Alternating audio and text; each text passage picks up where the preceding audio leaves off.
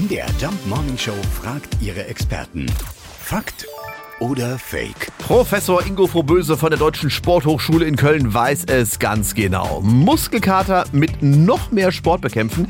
Ist das wirklich so eine gute Idee? Es ist keine gute Idee. Den Muskelkater ist immer darauf zurückzuführen, dass es zu kleinen Zerreißungen im Muskelgewebe gekommen ist. Es blutet nicht, ist nicht schlimm, aber es bilden sich Entzündungsreaktionen. Das heißt, das Immunsystem ist dort richtig aktiv und dann darauf wieder neue intensive sportliche Aktivitäten zu setzen, das wäre falsch. Lieber dem Körper ein wenig Pausen geben, Badewanne, ein bisschen Massage und vor allen Dingen ausreichend Flüssigkeit und vielleicht leichten Spaziergang nach zwei bis drei Tagen ist alles wieder vorbei und dann kann mit neuem Elan wieder begonnen werden. Also merken wir uns, noch mehr Sport hilft überhaupt nicht gegen Muskelkater. Ganz im Gegenteil. Hab ich mir notiert.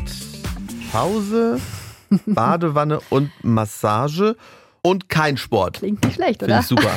Fakt oder Fake? Jeden Morgen um 5.20 Uhr und 7.20 Uhr in der MDR Jump Morning Show mit Sarah von Neuburg und Lars Christian Kade.